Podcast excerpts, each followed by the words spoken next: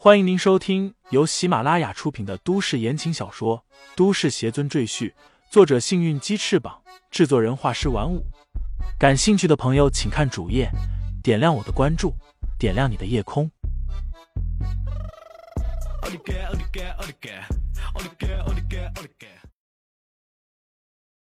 第一百一十二章同床共枕。乔雪萌一愣，脸上再次布满红晕。扭扭捏捏的说道：“我我那时候只是想向所有人证明我们的感情很好。如果我没记错，这好像是你第一次吻我。”李承前呵呵一笑，淡然说道。乔雪萌的脸更红了，她咬着唇瞪了李承前一眼，没好气的说道：“是第一次，也是最后一次。”就在这时，房门突然被人敲响。乔雪萌的汗毛顿时就竖起来了，大气都不敢喘。谁会在这个时候来敲门？难道是巡捕？李承前却无所畏惧，懒洋洋的开口问道：“谁啊？”大哥，需要服务吗？门后，一个女人带着魅惑淫迷的口气问道：“很便宜的，一晚只要一百五。”乔雪萌顿时松了一口气。他怒声冲门外喊道：“我们不需要，嚷什么啊？都是同行。”门外丢了一句话后，很快就没了动静。哈哈哈！李承前开怀大笑起来。乔雪萌看着哈哈大笑的李承前，恨不得扑上去狠狠咬他一口。睡觉。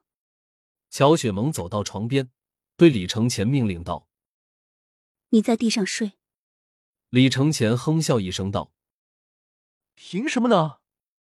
而且你也说了，我们是夫妻，在一张床上睡不是很正常吗？”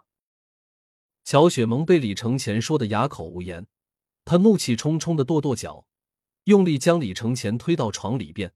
他倒头躺下，背对李承前，气呼呼的说道：“我不管，我要睡床上。”想了想。他又补充道：“晚上你要是敢碰我，我就要你好看。”此时的乔雪萌就像一个和男朋友赌气的小女生，傻傻的、蠢蠢的。李承前当然不会碰她，他只喜欢师尊。即便乔雪萌与师尊长得一模一样，他也能理智的告诉自己，这不是师尊。夜渐渐深沉下来，四周万籁俱寂。李承前虽然闭着眼睛，但他并未完全熟睡。以他现在的修为，即便一个月不睡觉，也不会感觉疲倦。忽然，一只嫩白的小手搭在了他的胸口上。李承前愣了一下，扭头看过去，只见乔雪萌已经翻过身来，闭着眼睛面对着他，右手自然而然的放在了他的胸口上。这丫头。李承前心里好笑，他拿起乔雪萌的手放回去，但没一会儿，一条笔直的大腿又骑了上来。两个人虽然都穿着衣服在睡觉，但李承前还是能感觉到从乔雪萌腿部传来的温热。他叹口气，再次将他的腿放回去。别动。乔雪萌突然开口说话，似乎因为李承前打扰她睡觉而不高兴，口气很冲。李承前只好停止了动作，结果乔雪萌得寸进尺，整个人都靠了上来，紧紧的抱着李承前，嘴里喃喃道：“好冷。”李承前这才想起，这间破旧的小旅馆里没有取暖设置，现在又是十二月份，外面的天气是很冷的，只是因为他身体远超常人，所以根本不觉得冷。但乔雪萌却是极其怕冷的体质。还记得刚刚入秋，他就早早把秋衣秋裤都穿好了。想起白天的时候，乔雪萌当众说的那些话，还有那个吻，李承前便张开了怀抱，将乔雪萌的身体完全抱住，用自己的体温去温暖她。好暖和啊！乔雪萌感受到温暖，整个人又往李承前的怀里缩了缩，最后带着一丝满足的微笑沉沉睡去。次日清晨。乔雪萌缓缓醒来，发觉自己竟然滚到了李承前这一边来，顿时慌忙坐起，看了看屋子，竟没有看见李承前的身影，他立马就慌神了。李承前，乔雪萌从床上跳下来，开门要冲出去，结果发现门上贴了一张纸条。雪萌，事情我已经找人摆平了，你醒了就直接出去，门外有专车会送你回家。我还有要事去办，待我回来再去找你。李承前。乔雪萌怔怔的看着那张纸条，突然一把撕下来，用力揉烂撕碎。他怒气冲冲的喊道：“李承前，你又把我一个人丢下，混蛋！”一辆开往统领方向的白色保时捷里，齐虎一边开车一边对李承前说道：“局里那边已经销案了，因为周围的群众和监控都可以证明李大师没有碰到吴胜斌，是他自己飞出去的。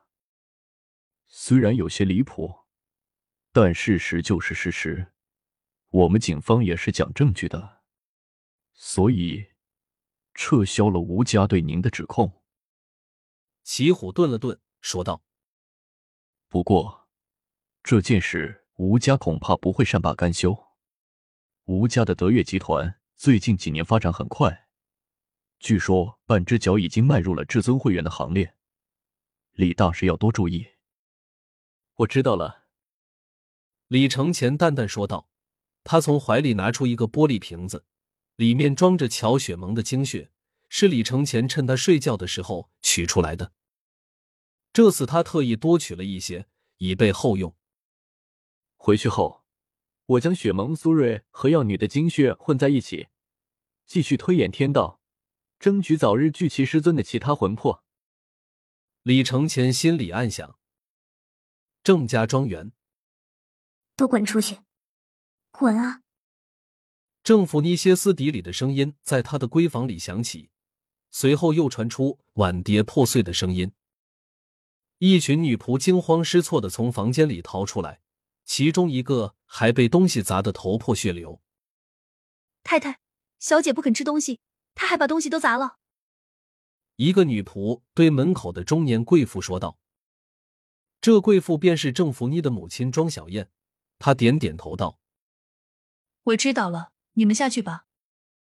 她推开门，便见自己的宝贝女儿跪坐在地毯上，眼睛被一条白色绢布围住，正呜呜的哭泣。庄小燕心如刀绞，快步走过去，将女儿抱在怀里，柔声安慰道：“乖宝宝，妈妈在这里。”妈，我的眼睛再也看不见了吗？你快给我找最好的医生，我不要一辈子都生活在黑暗里。郑福妮抱着母亲哇哇大哭。为了治好郑福妮的眼睛，郑家想尽了办法，光国内外的眼科专家就请了十多位，一起为郑福妮诊治，但结果却令人失望。郑福妮的眼睛是被李承前的飞剑所伤，那飞剑不仅刺瞎了他的眼睛，飞剑上裹挟的灵气还影响了里面的视觉神经，造成了神经萎缩。也就是说。即便郑福妮想移植别人的眼球也没用，他这辈子再也看不见光明。庄小燕抱着郑福妮哄了好久，才让女儿安静下来，陪着她吃过饭，让她听听舒缓的音乐，然后渐渐陷入沉睡之中。离开了女儿的闺房，庄小燕的脸顿时阴沉下来，她将自己的嘴唇都咬破了。女儿这个仇必须报。崔先生来了吗？庄小燕大声问道。听众朋友们，本集已播讲完毕，欢迎订阅专辑，投喂月票支持我。你的微醺夜晚，有我的下集陪伴。